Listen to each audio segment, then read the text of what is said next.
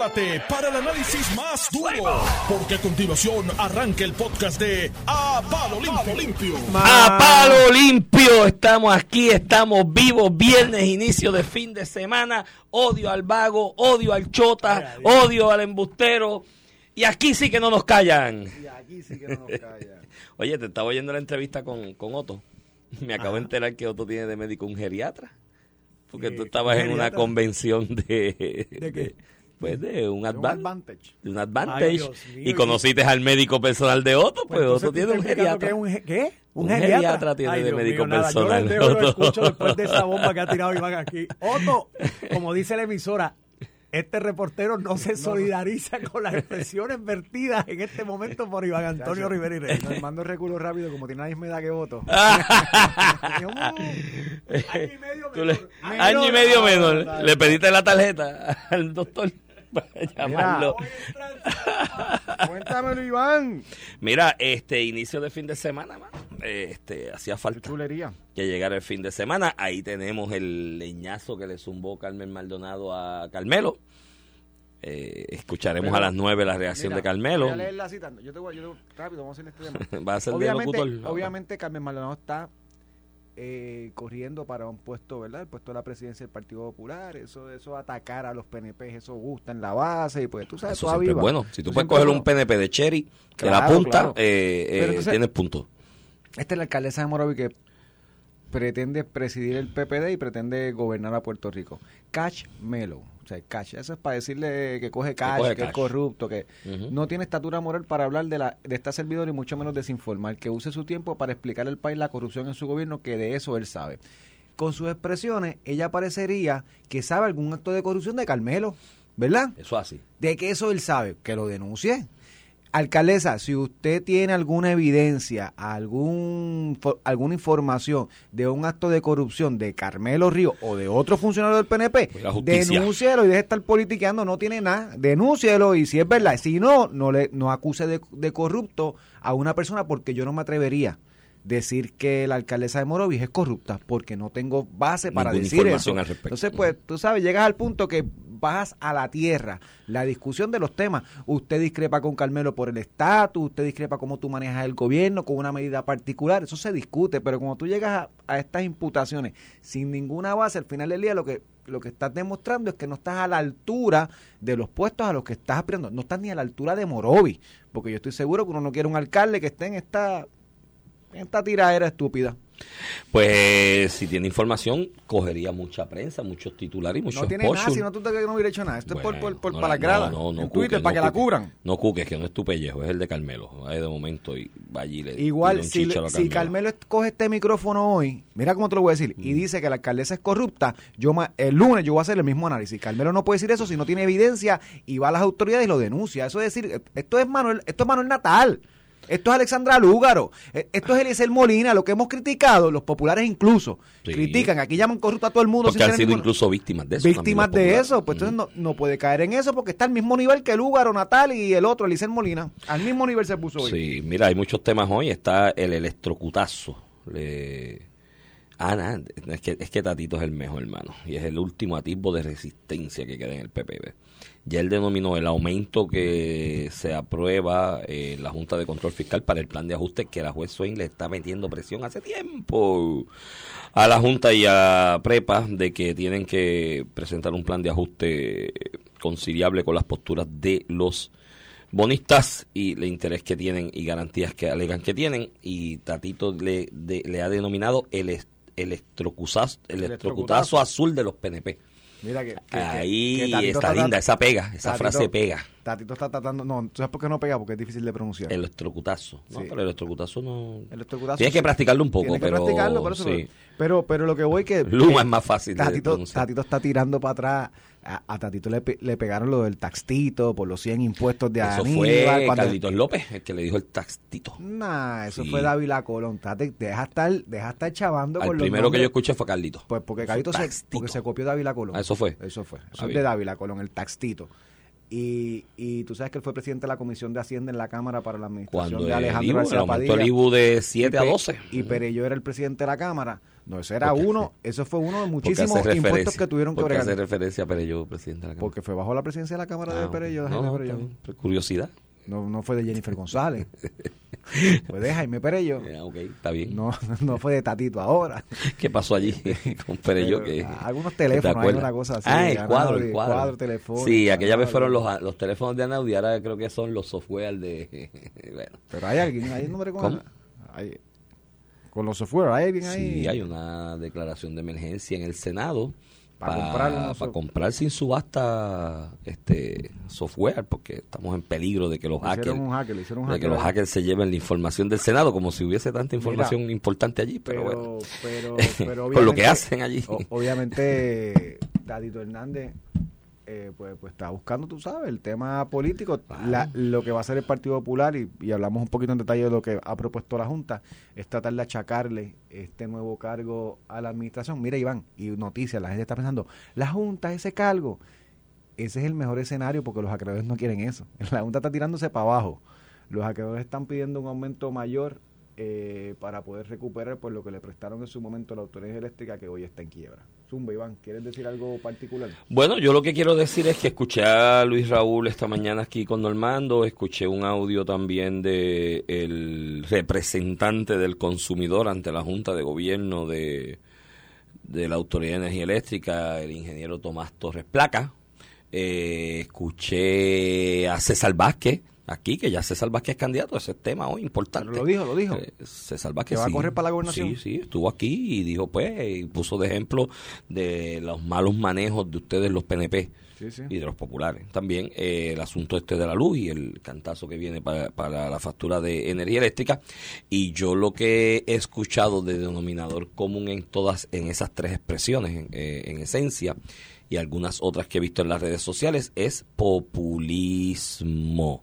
Todo el mundo está con las líneas de que bendito el pueblo no aguanta más, otro cantazo al pueblo, bendito los pobres, bendito más gasto, que si el aumento del peaje, que si ahora este otro aumento, que es imposible vivir. Mire, gallo, si usted es político o política o polítiques, como usted se quiera sentir, y usted entiende que no es justo y no es lo razonable ese aumento dentro de una quiebra y un plan de ajuste que se está solicitando de una quiebra respecto a la cual esa corporación pública no paga un chavo de deuda, ese especial es bueno, no hay no hay un chavo de no se paga un chavo de deuda como por desde cuándo, de como del 2015, algo así. 2000, sí. Bueno, No, de dejó- antes, porque Prepa se dejó de pagar antes. Se dejó pagar la línea de crédito antes y Exacto. los bonos como tal 2016. Eh, 2016 por ahí. Así que ya esa, esa corporación pública, si usted tiene una alternativa menos onerosa en esa realidad, mire, póngase y y explíquela y propóngala y defiéndala, pero venir a decir que no, porque es malo, porque es doloroso, que si es doloroso,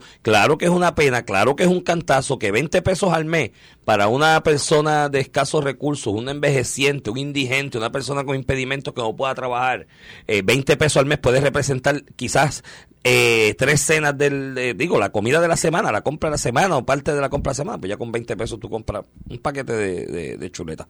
Este, si eso te, puede, puede afectar, puede afectar a una persona de comprarle el medicamento, de pagar un deducible, sí, es triste y es doloroso. Pero dígame la alternativa, porque aquí, del ochenta y pico para acá, no se le aumentaba ni medio chavo al kilovatio por hora por populismo. Porque nadie quería que le dijeran que aumentó la luz medio chavo, un chavo, el kilovatio, porque las elecciones del ochenta y pico para acá, cada vez que había una deficiencia operacional en la Autoridad de Energía Eléctrica y había un déficit operacional, en lugar de hacer los ajustes necesarios de empleomanía, de gastos, de gastos excesivos, de grasa en el presupuesto de la agencia, ¿qué hacían? O corrían a una, a una línea de crédito a estos mismos acreedores bajo la representación que era para hacer mejoras capitales, después lo cogían para bajar la luz artificialmente. Y eso lo hicieron todos, muchas veces. Y por 30 años, casi 40 años, esa fue la manera de operar. Pues esas fueron las consecuencias. 40 años con esa irresponsabilidad administrativa en prepa. Entonces los de la Unión también, que andaba Figueroa Jaramillo desgarrándose las vestiduras también, también, también estiraron el chicle más allá de lo posible. Eh, llenaron en exceso la nómina de la Autoridad de Energía Eléctrica porque cuando se iba a convocar una plaza o dos plazas en una unidad técnica específica, el sindicato pedía dos más para ellos buscar los de ellos y hacer lo que fuera que hicieran con esas plazas. Todas esas irresponsabilidades de 40 años, mi hermano, 19 pesos hoy, que oye, es doloroso, es fuerte para mucha gente y va a ser bien complicado, eh, de, pero esa irresponsabilidad de 40 años, que se va a pagar ahora con 19 pesos, mire mi hermano, ojo, si no tienes una alternativa mejor, no vengas con el llorado porque por 40 años se callaron la boca. Y aquí está Figueroa Jaramillo por 30 años en la discusión pública en Puerto Rico alrededor de la Autoridad de Energía Eléctrica. El amigo Luis Raúl, que le respeto mucho su función legislativa y demás, es legislador como desde el 2000 para acá. Ya lleva 20 años en la discusión pública alrededor de este tema.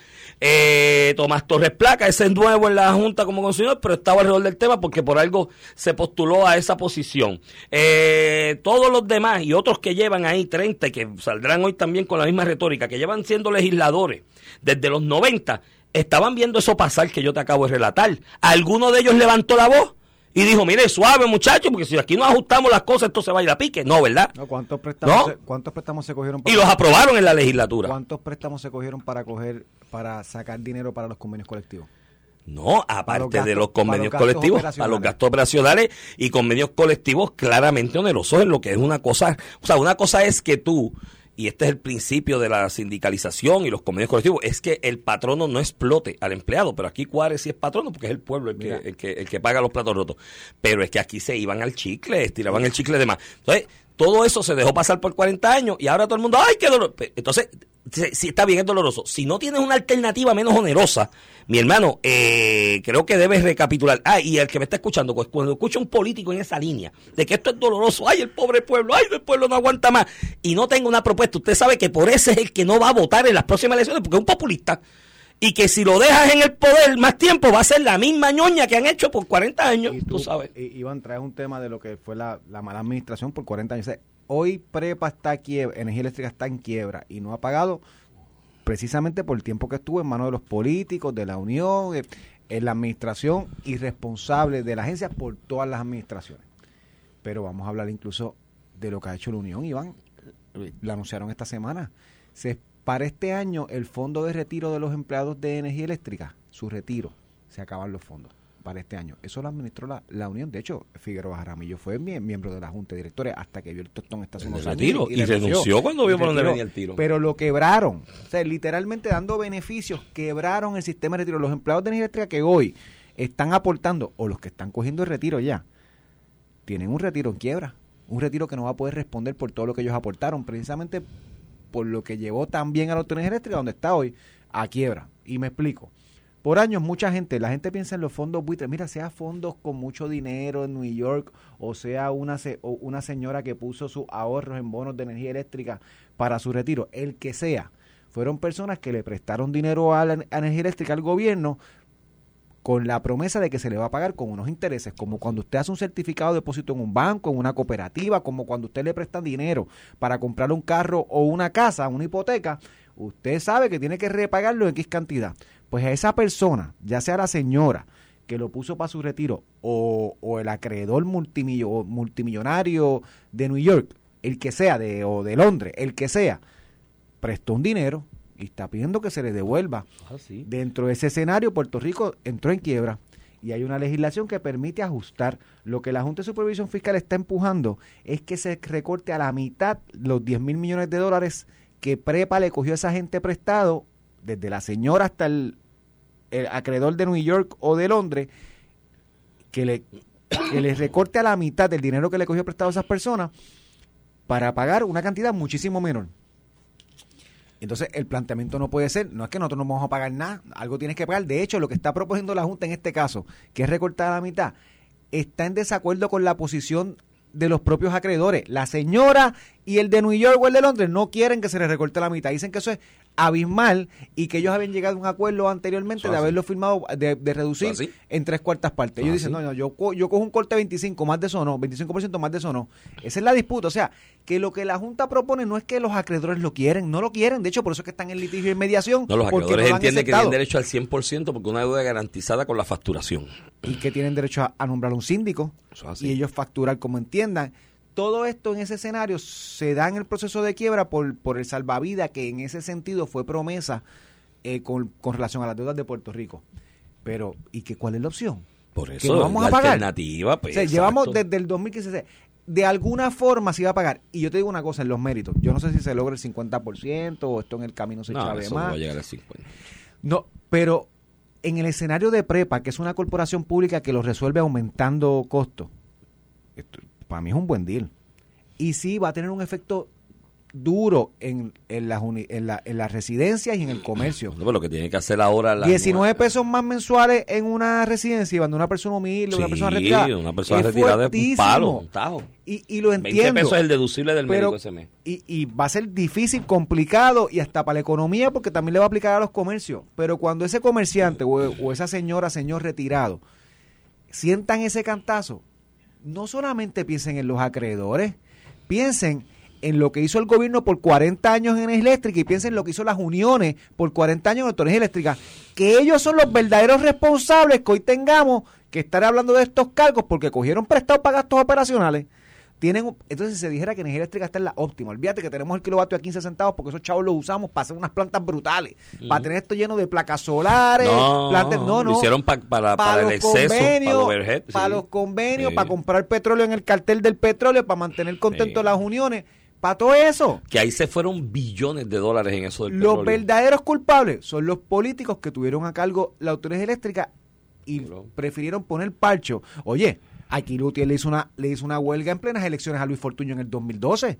Y Alejandro García fue para allá y dijo, yo lo voy a resolver y ahí pues, pues la- lo cogieron como Después balón político. A palo. Después le cayeron a palo a Porque Alejandro no sé, porque estaban pidiendo unas cosas en los convenios que nadie podía dar. Estaba en quiebra ya la autoridad eléctrica, vamos a volver claro. Exacto, ya había quebrado. Ya, ya estaba, ya estaba prácticamente quebrada. Ya lo que faltaba era anunciarlo, pero no podían pagarlo nada. Entonces, se politiqueó con el asunto, se afectó políticamente, por eso es que no puede estar en manos del gobierno. Digo, Luis Fortuño aguantó y no le firmó el convenio. Y se cogió el cantazo político. Luis Fortuño perdió por 10 mil votos. Tal vez eso hubiera sido la diferencia. Luis Fortuño dice, le puedo firmar el convenio y que se chave. y, y a lo mejor que ganaba- pague el que venga. pero por eso es que no puede estar en manos del gobierno, porque la tentación del político, donde nos llevo, va a ser esa siempre.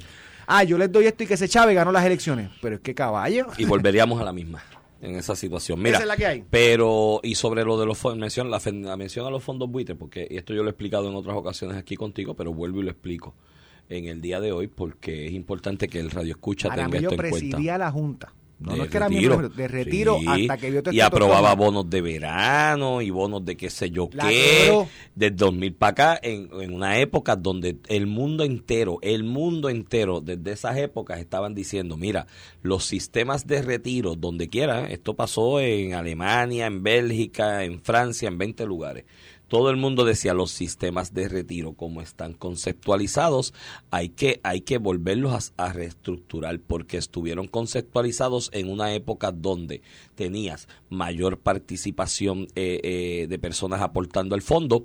Todos los años una cantidad de gente eh, que incrementaba ese fondo y una expectativa de vida del individuo cuando se retiraba más corta pasaron dos variables en esos 50, 60, 70 años de los sistemas de retiro como los conocíamos. Una, que la, gente empezó a tener menos hijos, por lo tanto tenían menos gente ingresando a los sistemas de retiro y en el caso de los gobiernos redujeron las plantillas laborales, los retiros del sistema de administración pública redujeron las plantillas laborales porque ya eran insostenibles tener, seguir aumentando empleados. Dos, la expectativa de vida del retirado aumentó vertiginosamente de 72 a 73 años que era, 85, 86, 87 años en muchas partes. Por lo tanto, había que ajustarlo. Aquí, Jaramillo presidiendo esa Junta de Retiro de Energía Eléctrica, seguía dando bonos y cuestiones y nunca se sentaron a hacer los ajustes que había que hacerle. Así que esa es la consecuencia de sus actos. Sobre el asunto de fondos buitres, explicarle algo a los radioescuchas que lo he explicado otras veces, pero vuelvo y lo repito porque eh, el problema con este concepto es que es una traducción literal de Bueno, prácticamente eh, del inglés de, de hedge fund El problema con la gente cuando escucha el concepto es que piensan en el buitre, en las películas aquella de Tarzán, que estaba el cadáver muriendo en el medio del desierto y el buitre volaba por encima. El buitre, todo, el bucón, el todo el mundo bucón. veía, veía el buitre como que malo, mira, se va a comer el pobre cadáver, ya, ya está muerto. El, el, el, el analogía en el sistema financiero viene por ahí porque a la larga la persona que tenía un bono de la Autoridad de Energía Eléctrica, y eso incluía a muchos puertorriqueños que apostaron a eso porque te los vendían ahí con unas garantías porque era el gobierno y era la cosa, y eso incluía lo de prepa. Energía Eléctrica, eso nunca se va a ir a la quiebra si soy chavo, y te vendían esa expectativa. Gente que invirtió, puertorriqueños de a pie que invirtieron en eso para su retiro, llegó un momento en que estaba insolvente la... ¿Y qué valía ese bono de una, de una empresa que está en quiebra? ¿Qué vale esa acción de una, empresa que en quiebra? Nada. No vale nada porque está en quiebra. Entonces, el concepto del fondo buitres son unas, unas gente, unos fondos de cobertura eh, de inversión que velan eh, en, esos, en esos casos la oportunidad de ganar y tener una ganancia y te compran a esa a ese que está muerto, que esa, esa acreencia, ese bono que está muerto porque es un cadáver, porque es de una entidad, en este caso de energía eléctrica que está en quiebra, que nadie lo quiere, que no vale nada porque está en quiebra, hay alguien que viene y le dice, te voy a dar una peseta, te voy a dar 17 chavos de dólar y yo compro el riesgo de irme a litigar y a pelear y si me sale bien no y si no pues perdí. Entonces te compran ese riesgo y, y, y ese, ese, ese hedge fund, ese fondo de cobertura, le salva la vida a un montón de gente. ¿Qué pasó en la Gran Depresión allá para principios del siglo XX? La gente se tiraba el edificio Iván. porque tú tenías un papel que decía que valía 10 millones de dólares, un millón de dólares y te dijeron no vale cero te tirabas por el edificio, ese fondo de cobertura te dice, ese papel, por poner los más pequeños, que vale 100 mil dólares, te, te va a dar 25. Y yo compro el riesgo. Hecho, y la persona dice, esos 25 me salvan la vida en Eso este pasó momento. con muchos retirados en Puerto Rico. Sí, que ya estaban retirados, inversiones de que- 100, de que vendieron para 200, resolver. que estaban apostando con esos 200 mil pesitos, 100 mil pesitos, 300 mil pesitos, que no es mucho para una persona que está planificando su retiro a base de ello y que sus ahorros los invirtió en eso, con una expectativa de ganarse el 7%, y decía, pues ahí tengo 7 mil pesitos al año para eh, para retirarme y qué sé yo qué. Pues no, tú sabes, no lo tenía, y vino el fondo de cobertura y dijo, pues te voy a dar de cada 100 pesos 25 para que para que no te vayas a, eh, y yo compro el riesgo y, y me echo la pelea porque me dedico a eso a, darle esas peleas y a esa, esa para esa persona esos 25 mil le salvaron la vida porque no, no, no tenía mucha expectativa de sentarse a esperar 30 años a ver si esto mejora, ¿me entiendes? Y eso es así, funciona así, y ese es el mercado financiero. Si el, si el fondo de cobertura, lo que llaman el fondo buitre, o, los fondos buitres no existieran, no había sistema financiero, colapsaba porque eso compra riesgos de gente que no está en posición de asumirlo a largo plazo. Entonces lo, lo, lo pintan como que, ah, son el diablo, Dios mío, los fondos buitres. Pues hermano, le salvaron la vida a alguien y ellos apostaron a eso porque entienden que tienen la capacidad de dar la pelea legal. Ahí se está dando. Si esto no pasa, si no se llega a ese acuerdo en un plan de ajuste y se llega a un acuerdo con lo de prepa, ¿cuál es la alternativa? Que te pongan un síndico y no cuquen mucho a la juez Swain, porque las últimas expresiones de la juez Swain con este tema de energía eléctrica eh, dan a, no- a demostrar que como que la paciencia a ella se le está agotando un poco. Ella está tirando cáscaras Sí, ahí sí, contra la Junta y todo el mundo, como que sáquenme en esto, que estoy loca por terminar, esto ha tomado más tiempo del que yo quisiera. Y si de momento se viran y los síndicos dicen, los lo acreedores dicen, nombra, vamos, acá vamos a nombrar un síndico. Y ella dice, es verdad, vamos a nombrar un síndico. No son 19 pesos al mes, van a ser 50, 60, 70. Así que, mire, a político que venga con la populismo y la lloradera de que el pueblo no aguanta más y yo quiero defenderlo, voten en contra, porque ese es el populista, ese Pero es el que lo va a chaval. Pero si tu, tu último atisbo de resistencia lo resolvió Fencillo, dijo, yo tengo una medida que lo va a bajar a 25%, una medida legislativa. No, eso es irreal, mano, eso es populismo también. Eh, que está bien, que está brutal. Y, y del Eso punto así. de vista político, de hecho, hasta las expresiones del gobernador ayer fueron, eso fue la Junta, este nosotros vamos a estar atentos, vamos a poner la... Porque es un tema complicado a nivel político porque se presta para eso. Bueno, porque Ah, el populismo es más fácil decirle a la Es gente, es más fácil, es más fácil engañar a la gente con la mentira que herirlos con la verdad. Y en Puerto Rico estamos en una etapa que usted tiene que preferir al líder que lo hiera con la verdad en lugar de congraciarlo con la Bueno, mentira, lo- ¿sabes? lo que- Porque lo que no pasa- aguantamos más embuste y populismo en que, esto. lo que pasa es que por congraciarlos en la mentira estamos donde estamos. Por eso, pero si nos congraciaron por 40 años, Ramón, aquí no se le aumentaba un chavo al kilovatio por hora. Desde el ochenta y pico para acá, porque nadie quería que le sacaran el titular de que se le aumentaron dos chavos al kilovatio. Ah, y te voy al otro populismo que también yo tengo esta batalla montada. Aquí hay un montón de gente subsidiada conecta ese sistema que paga 35 pesos, 40, qué sé yo, Sin que al mes, sin límite. de consumo, y mientras la- el, que, el que paga 2 y 300 al mes se está quemando la vida, trabajando de campana a campana No, para pagar los y 300, y ahorrando, y, apagando, apagando el apagando. aire, apagando la bombilla, apagando, no usando eh, tal, tal, tal eh, aparato tecnológico porque gasta mucho. Ese otro que está subsidiado está en la casa 24-7 a todo fuerte con el aire y gastando luz y nadie le pone un tope y todo el mundo dice, y yo sé que, y el amigo Cristian Soriano está escuchando, él tiene una pelea conmigo con eso, pero dice, no, porque esos subsidios y los municipios son mínimos. No, a la larga lo pagamos todos porque es, re- es ingreso que deja de tener la autoridad de un bien, de su producto que lo está vendiendo y a la larga no lo van a enganchar en una de las Yo- yo fórmulas a se- nosotros. se- sea el municipio, sea un ya, la, la Hay que ponerle unos topes a ese, a varias ese, industrias a que ese están consumo. incentivadas, incluso hasta los individuos en- de escasos recursos. Yo creo que puede ser que como sociedad, de hecho yo creo que como sociedad tenemos que hacer ese incentivo. En el caso de los Sí. municipios, pues no cobran patentes, pero tienen que tener unos límites. Tienen que tener unos límites, pues se limita porque tú vas al municipio, está el parquecito de la comunidad que sea, con las luces prendidas, que eso gasta que se acabó, mi hermano. Las, las luces de un estadio, de un parque de béisbol, eso gasta que se acabó porque eso está diseñado para que se vea mejor que de día, por seguridad. Y eso gasta que, y vienen y las dejan prendidas, están hasta el otro día prendidas, Mira, muertos la risa. Iván. Y lo mismo pasa con los de los, las personas, pues hay que ponerle unos, unos límites y existe la tecnología para de alguna manera ponerle unos límites a ese subsidio y si la gente quiere consumir más de lo que está subsidiado, pues que lo pague aparte, porque no puede ser como, como sigue, como está Pues pasando. con ese comentario vamos a la pausa y regresamos en breve.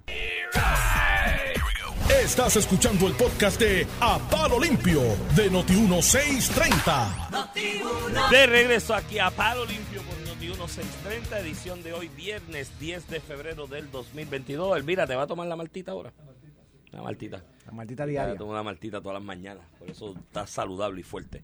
Mira, este es Iván Rivera quien te habla, acompaña al licenciado Ramón Rosario Cortés y Valiente Buenos días, Iván Antonio. en el inicio del fin de semana de los San Valentín.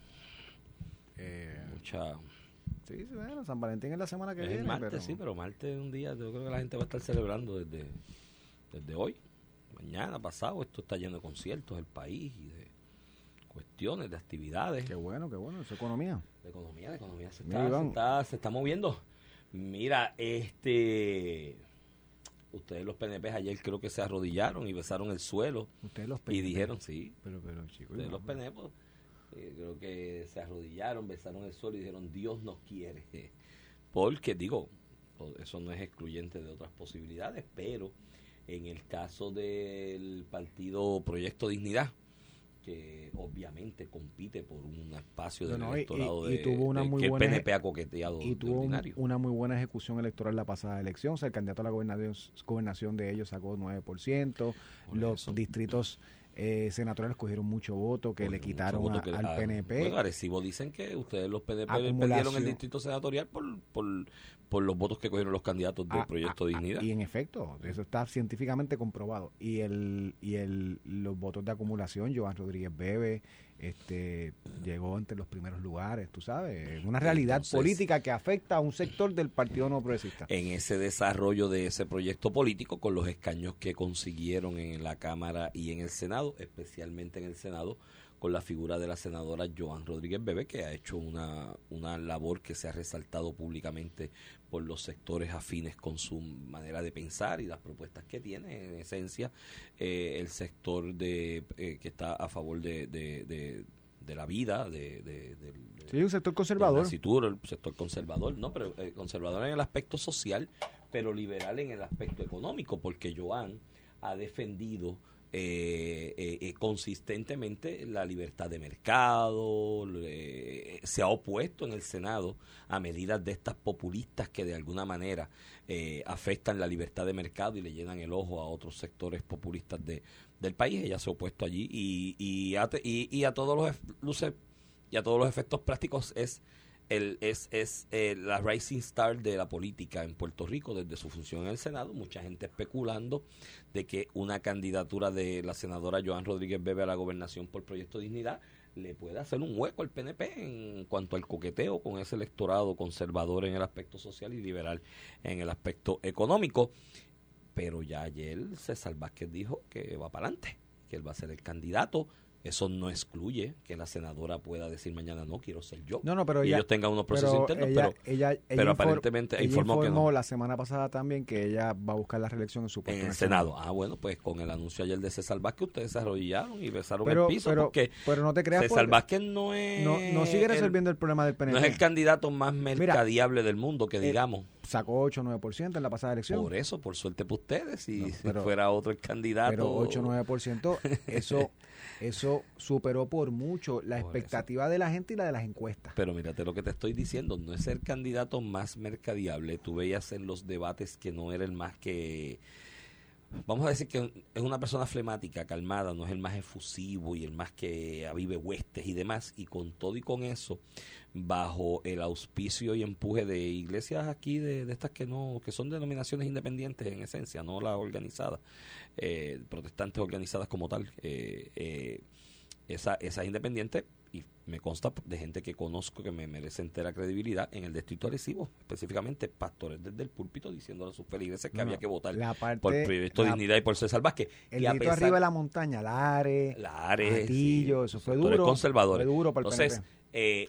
eh, sí, y tú te imaginas, y vuelvo y te lo repito con el respeto, esto no es para desmerecer la capacidad y la inteligencia del doctor César Vázquez, se le respeta mucho. Oye, se la respetó el triple porque tuvo la iniciativa de empezar a mover este proyecto y crearlo para defender lo que él cree, hasta el punto que obtuvo un respaldo eh, eh, eh, eh, considerable, bueno, en las elecciones pasadas, pero sin, vuelvo y repito, en ánimo de no faltarle respeto y reconociendo su capacidad, no es cuando tú buscas candidatos mercadiables para decir que tú puedas montar una campaña de publicidad y alrededor de ese candidato, él quizás no es la persona más mercadiable del Pa- mundo. te- Y, déjame y con, y con eso tiene ese 9%.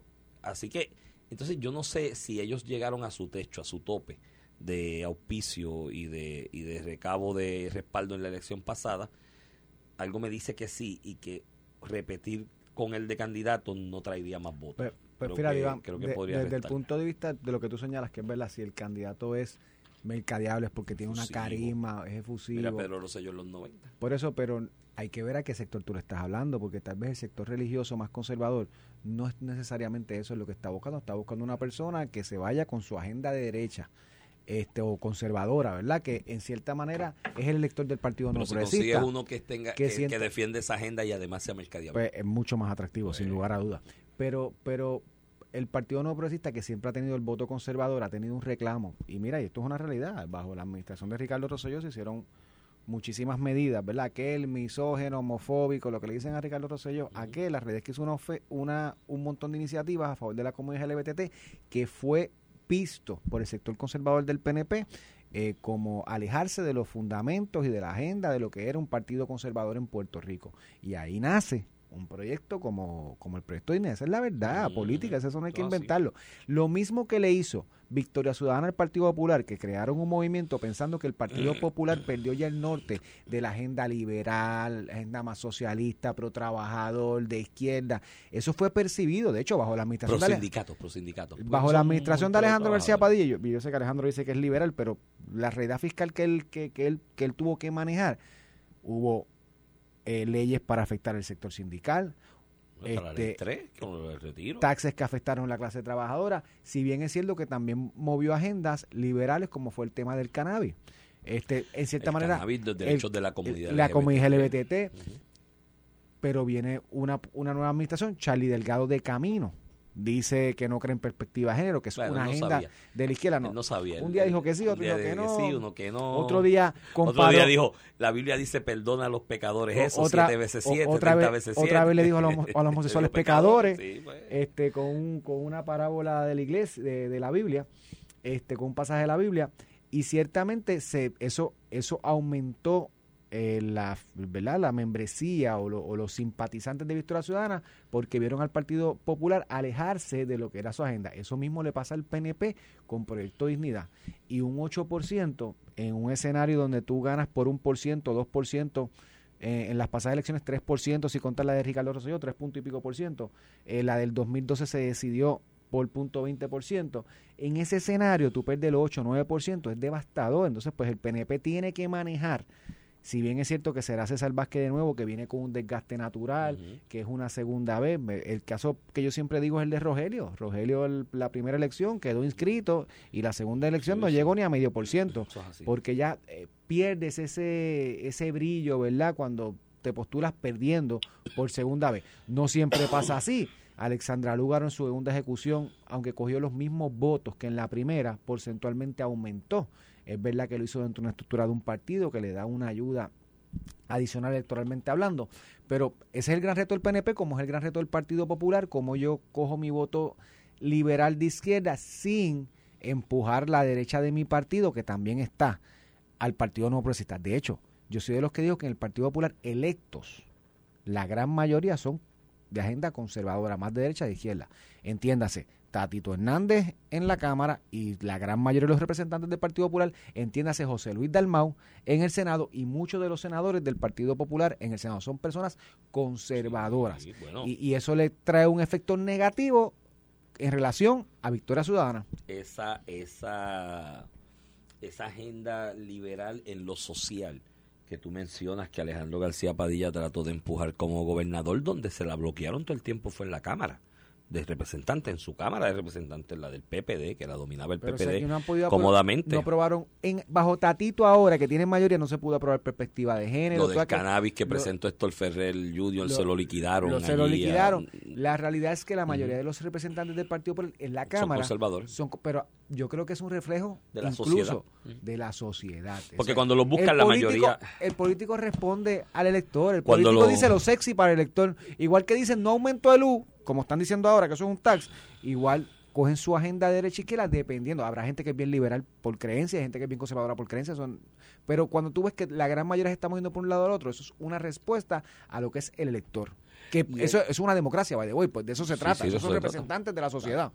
Digo, hay unas cosas que son derechos que deben estar protegidos por la Constitución que no deben estar al palio o a la deriva de, de, de lo que piense la mayoría, ¿no? O la pluralidad de, lo- de los electores, porque para eso es que se crearon las constituciones. Si fuese por lo que piensa la mayoría, el genocidio de los nazis contra los judíos en la década de los finales de los 30 y principios de los 40 hubiese sido legítimo, porque eso fue lo que decidió la mayoría. De hecho, eso fue ese era el ¿cómo es? Ese era el del, de, de los juicios de Nuremberg. Los jueces fiscales eh, eh, militares que enjuiciaron en esos juicios de Nuremberg decían, pero ¿por qué tú me estás enjuiciando a mí?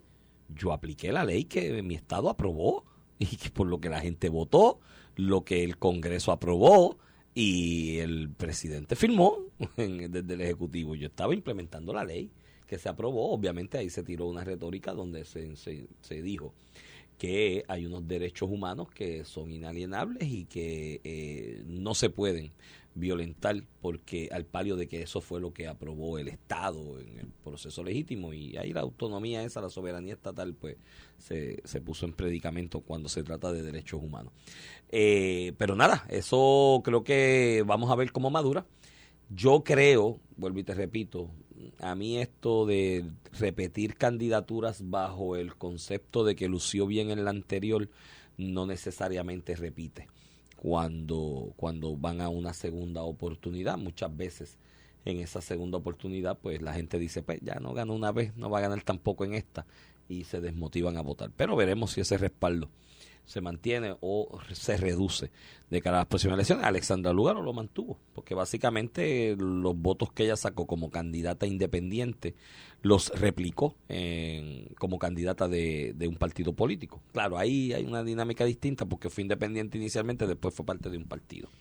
Y, un partido que se le metió un millón de billetes y- por y parte de un sindicato. Sacó la misma cantidad de votos, pero en verdad fue una mejoría, porque la cantidad de votantes fue menor, el por ciento Pero en por subió. ciento subió, sí, porque hubo menos. Aunque fue la misma cantidad, hubo menos participación, Participación. electoral en el, en el 2020 por muchísimas razones, entre ellos lo de la pandemia, que eso es cierto. pero si hubiera sido un escenario regular, me llevaría a indicar que hubiera sacado más votos. Es probable. eh, Si hubieran sido los mismos electores. O quizás no. Quizás es que los de ella fueron más militantes. Ah, no, se va a tener un efecto mayor o menor, siempre Eso va a tener un sabemos, efecto pero positivo. digo, como quiera, eh, tuvo una diferencia. Tuvo un millón y pico de pesos de un sindicato Ah, no, detrás.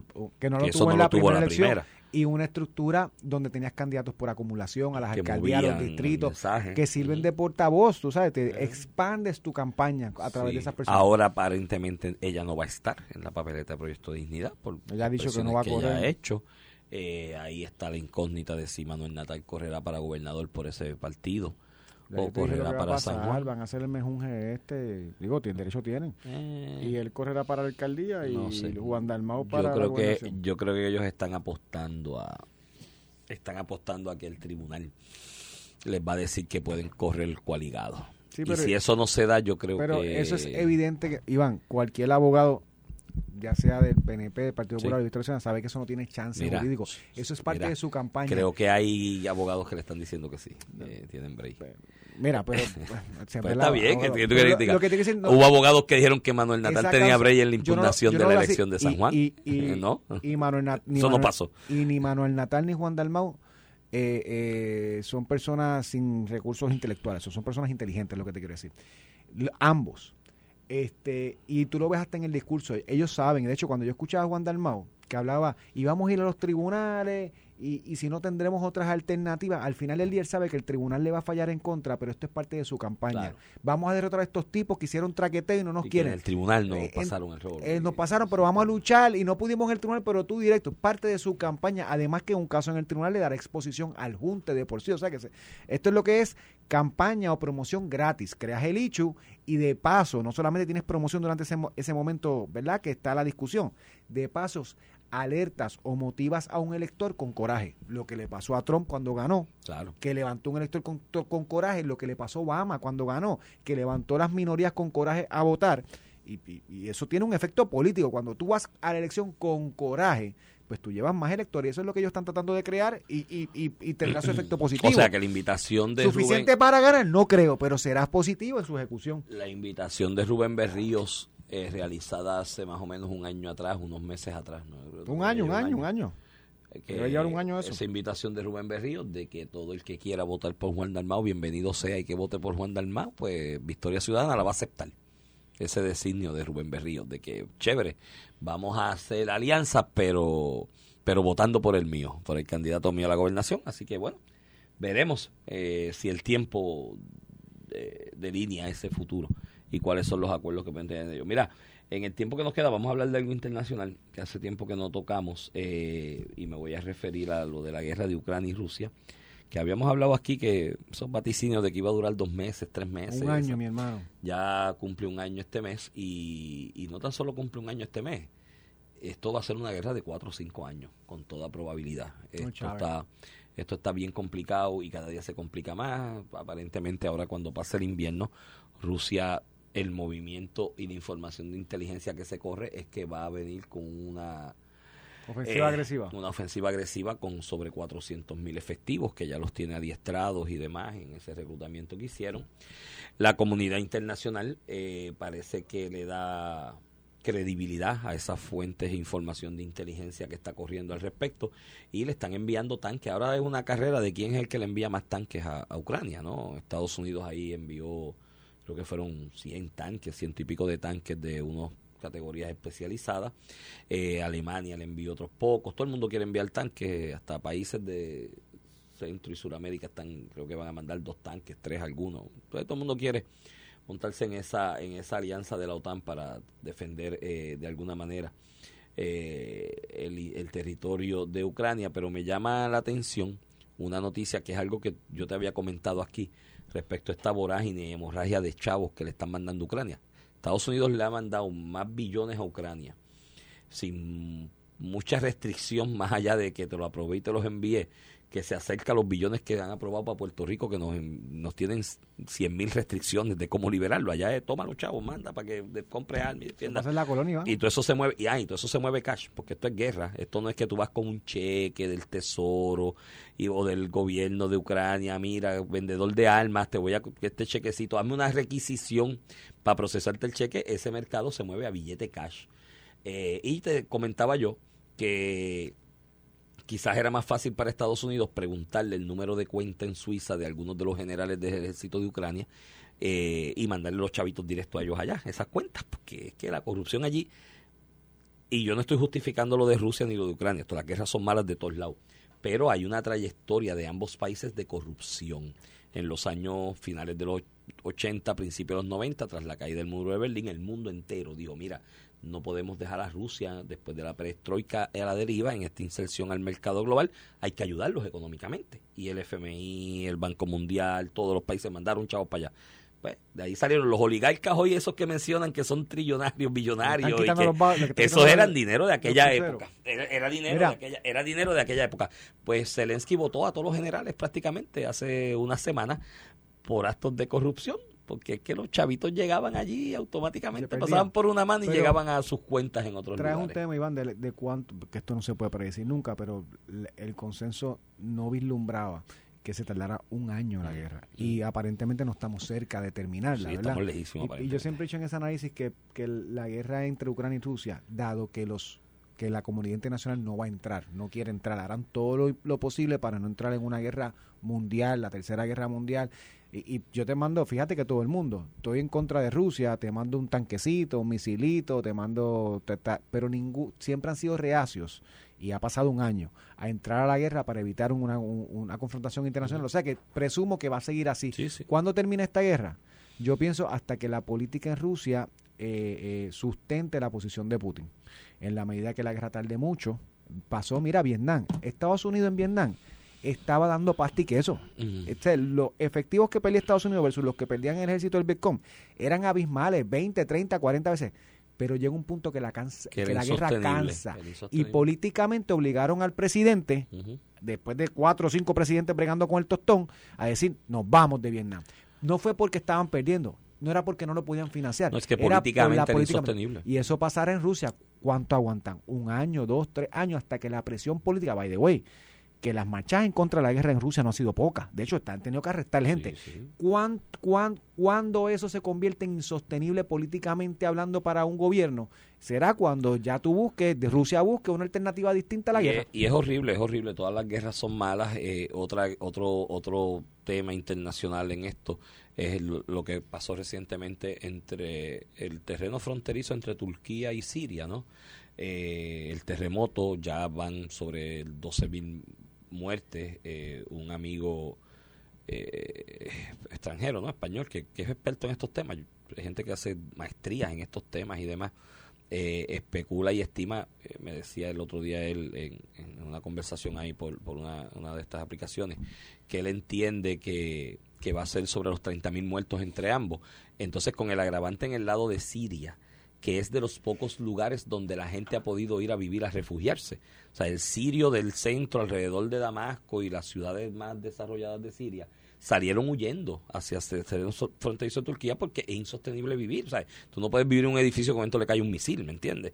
Eh, otra guerra lamentable que ha, tenido una. Esa no le prestaba mucha atención porque no, tiene efecto económico, no tiene efecto, un efecto grave, inmediato, inmediato en el mundo. El de Ucrania tienen en Europa y en el mundo, pues también muy lamentable y, y el dolor de la guerra, ¿no? Lo, lo, lo lamentable y lo dolor. Si Siria fuera suplidor de, gas y petróleo, bueno, la cobertura hubiera sido otra, se hubiera acabado hace rato. Tiene petróleo, pero eh, Siria empezó por la ruta del gas. El gas que iba a bajar de Rusia y demás, pues había una tubería que iba a pasar por ahí, por, por ahí se financió esa guerra civil por parte de intereses de acá, del otro lado, y pues o sea, son dos olas de emigrantes grandes en el mundo, que hay que mirar de vez en cuando para allá y a veces dentro de las circunstancias no quejarnos mucho, digo, tenemos que quejarnos siempre para mejorar, pero no, no quejarnos mucho en el aspecto de que tú ves familias enteras con niños en ese proceso migratorio doloroso. Mira, sale un titular ahí de primera hora que ocuparon una maleta en el aeropuerto Luis Muñoz Marín con 31 libras de marihuana. Eh, van a penalizar al que llevaba la maleta porque se pasó por una libra de las 30 libras que, establece la aerolínea como límite. Los dejamos con el chiste de Otto Oppenheimer, alias Nos escuchamos el lunes. Esto fue el podcast de a, Palo Limpio de Noti1630. Dale play a tu podcast favorito a través de Apple Podcasts, Spotify, Google Podcasts, Stitcher y notiuno.com.